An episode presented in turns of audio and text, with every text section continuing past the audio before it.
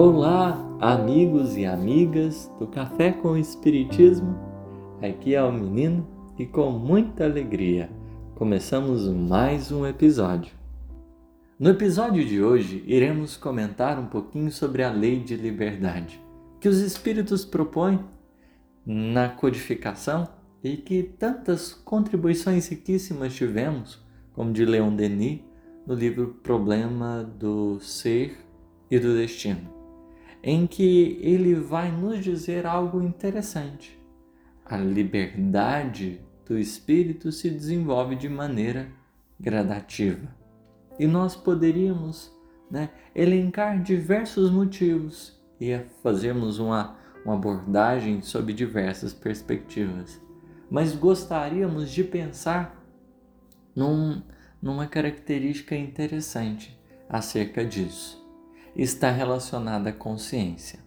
À medida que a consciência se desenvolve no espírito, ele vai efetivamente gozando de maior liberdade. Em qual sentido? Imaginemos o que um espírito, né, né, na condição mais primitiva, por exemplo, o homem das cavernas, o, a, a perspectiva de liberdade dele é muito restrita diante do que a natureza, os recursos, diante de tudo que a vida pode proporcionar, um espírito, né, nessas condições, ele vive atrelado ao círculo das sensações. Ele fica condicionado pelo próprio ambiente. Por quê? Né? A, a consciência dele ainda não se desenvolveu plenamente.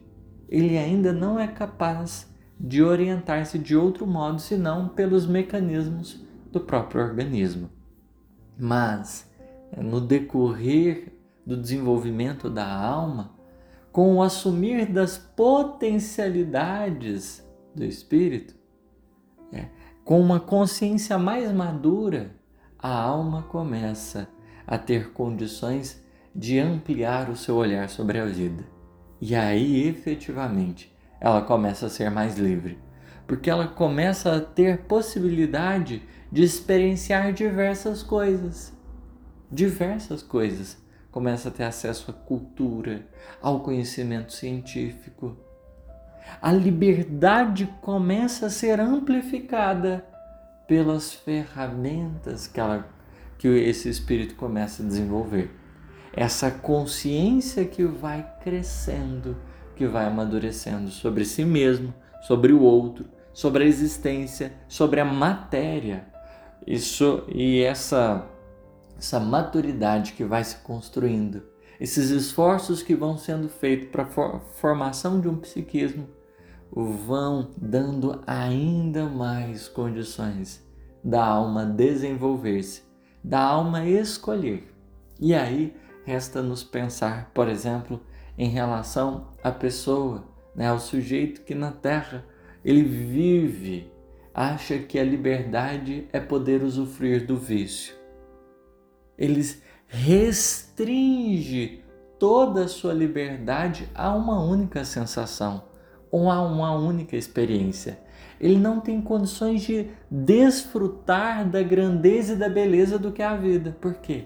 Ele está condicionado condicionado numa mera experiência que vai satisfazê-lo né, momentaneamente as suas necessidades e que de maneira é, um tanto que fortuita e ilusória vai atendê-lo. Ele está atento a uma liberdade ainda muito material, né, sensorial.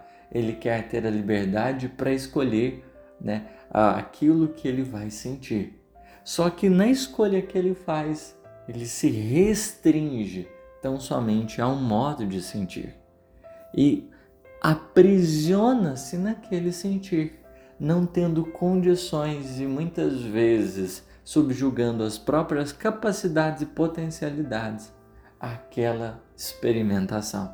Por isso, a consciência que evolui amadurecendo cada vez mais pelas reflexões, pelo conhecimento, por todos os instrumentos que lhe são possíveis, ela começa a ampliar o seu olhar sobre a vida. E as experiências que ela começa a ter condições de experienciar, começa a ter condições de desfrutar, são cada vez mais ricas, de tal modo que poderíamos então concluir né, que a criatura que vive no mal, né, e Emmanuel já, já iria nos dizer isso, o mal é muito restrito, é muito limitado.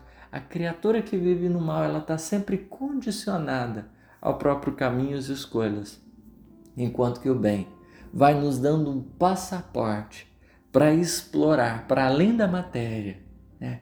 Esses, esse universo é, dinâmico e profundo, sensível e vindouro que a vida descortina aos nossos olhares e aos nossos corações. Somente é livre, efetivamente, com a possibilidade de experimentar a vida quem escolhe pelo bem. Quem aprende a limitar-se nos desejos, porque o desejo é apenas uma das possibilidades de desfrutar, não único. O prazer é uma das sensações da vida, não a única. E é justamente né, a consciência que vai assumindo a autonomia sobre a existência é, somente nessa perspectiva será capaz de desenvolver-se, de aprimorar-se e de assumir não só o lugar na, na criação, mas também de desfrutar da beleza divina que existe em tudo e em toda parte. Essas foram as nossas reflexões.